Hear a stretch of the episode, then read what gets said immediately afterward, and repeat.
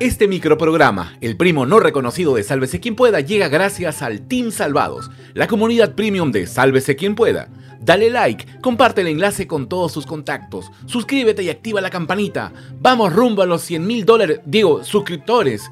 Desde 5 SO, tú también suscríbete y únete a esta gran comunidad premium. Sálvate y sálvanos. Hace frío, no tenemos 100 grandes, la bamba sigue detenida, Castillo se va a los United, se viene la hambruna. Amigos, ya es viernes, llegó el fin de semana. Como todos los días a esta hora, con ustedes el micro noticiero más irreverente del YouTube Perú. En todas las encuestas recientes el Congreso va en caída libre en cuanto a la aprobación de la población. Eso ya lo sabemos, pero parece que los padres de la patria no se animan a darse cuenta. Tanto así que ayer se enfrascaron en un debate para encontrar las razones de su baja aprobación. Esto es una cuenta regresiva en la opinión pública. Yo me pregunto si eso tiene que ver con que el Congreso decide pues, blindar a la gente como Chava Río Alarcón, ¿no? No somos nosotros los que no estamos trabajando hablen con sus electores, con la gente que les pregunta qué estamos haciendo, porque trabajo es lo que estamos haciendo. ¿Cómo estamos trabajando en el Congreso? Sí me lo dicen que estamos trabajando bien mal. Y para no perder la costumbre con las mociones de censura, Montoya anunció que ya tiene las firmas para Dinerfilia. Y Flor Pablo informó que ha empezado con la recolección de firmas para presentar moción de censura al premier Aníbal el Caníbal. Quien al toque salió a defender a su jefecito fue ¿Quién más podría ser? El ministro de Cultura, Alejandro Salas, obviamente. Se debe hablar de consensos, de trabajo, eh, digamos, en los cuales nos podemos encontrar como poderes del Estado. Yo creo que esta crisis y esta confrontación no le hace bien al país, es algo que por favor es importante que se entienda. De otro lado, el Congreso aprobó el viaje de Peter Castell a los United para asistir a la cumbre de la Alianza del Pacífico del 7 al 12 de julio. Y poco antes de las 11 de la noche, se consiguieron las firmas necesarias para presentar una moción de interpelación contra Dina Boluarte. Pero desde esta humilde trinchera debemos decir que nosotros sí creemos que el Congreso trabaja.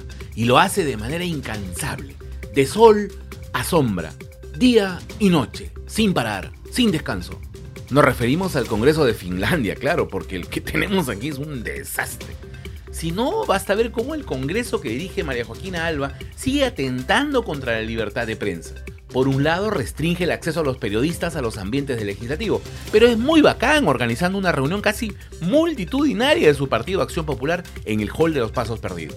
Luego, cuando lo critican, el Congreso saca comunicados asegurando que se trata de informaciones inexactas y que la patrona Mari Carmen sí respeta la libertad de prensa y de expresión. Sí, sí, sí, claro, cómo no, cómo no, claro. Y como el Ejecutivo no quiere quedarse atrás en esta competencia por demostrar quién es peor, ayer el presidente Castillo cumplió 100 días sin declarar a la prensa. Es más, el profesor visitó un colegio en Comas casi de manera clandestina.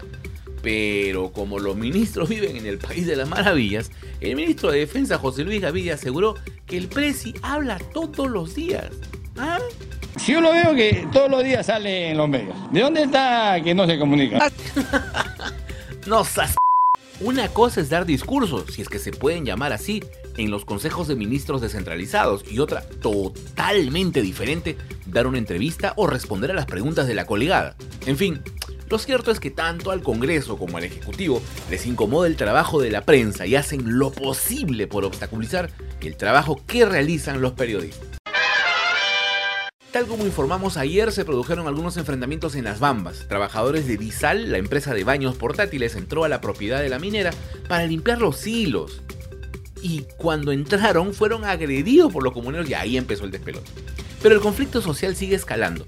Ayer, en el día 50 de paralización, trabajadores de la minera MMG a cargo de las Bambas protestaron en Lima, Arequipa y Cusco. También nosotros hemos empezado a pagar las consecuencias, más de 3.000 trabajadores desvinculados laboralmente con sus empleadoras eh, contratistas y más de 200 compañeros que trabajan directamente en suspensión perfecta de labor. A pesar de lo complicado de la situación, el gobierno asegura que están dispuestos a volver a abrir una mesa de diálogo.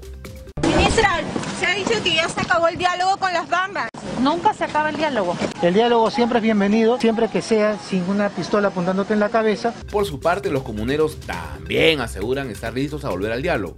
Nosotros estamos acá para poder reafirmar nuestro compromiso del diálogo con el Estado y con la minera Las Bamas. Entonces, todo indica que el gobierno del pueblo no entiende al pueblo y solo quiere aplicar el Estado de Derecho, es decir, meter bala. Pero como el cielo es el límite, o mejor dicho, siempre se puede cavar más hondo, la congresista de Perú Libre, Margot Palacios, presentó un proyecto de nacionalización del cobre y creación de la empresa nacional Las Bambas SAC.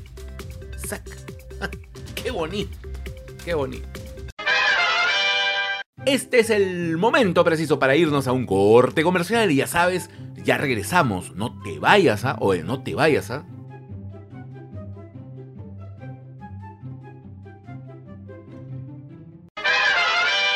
Juró en todos los idiomas que no lo conocía. I don't know, dijo. Aseguró que ni en pelea de dogs lo había visto.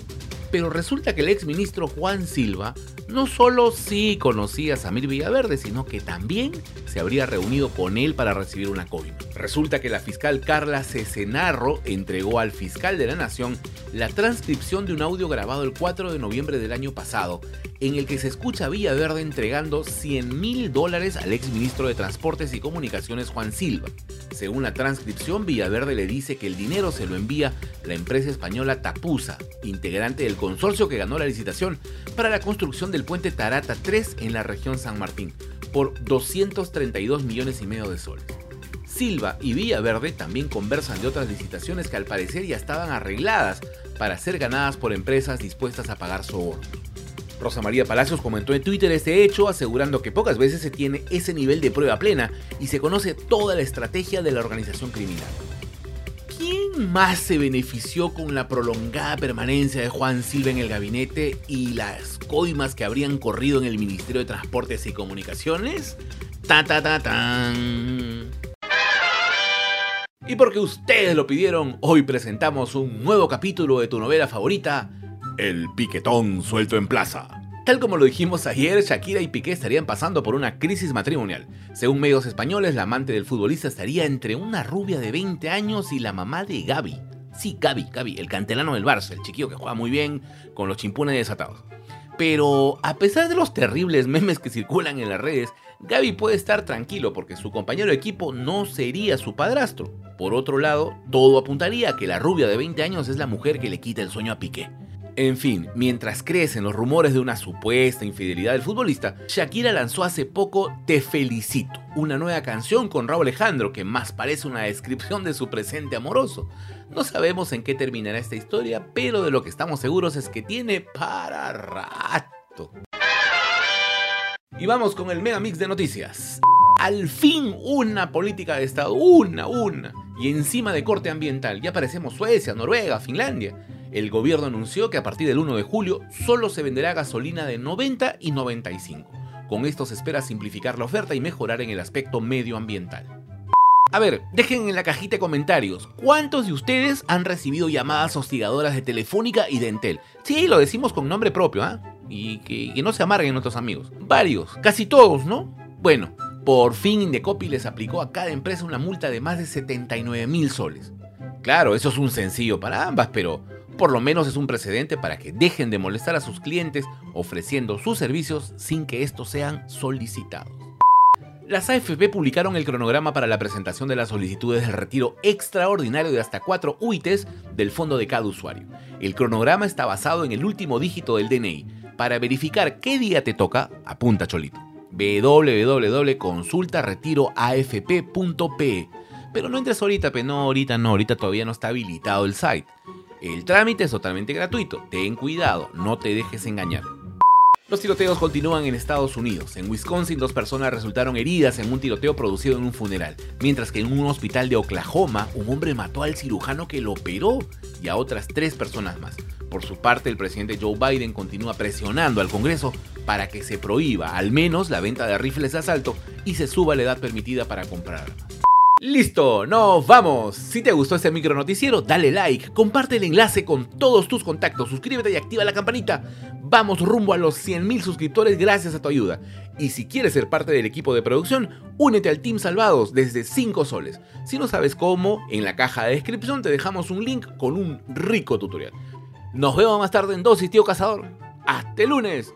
Chau, chau, chau, chau, chau, chau. Chau.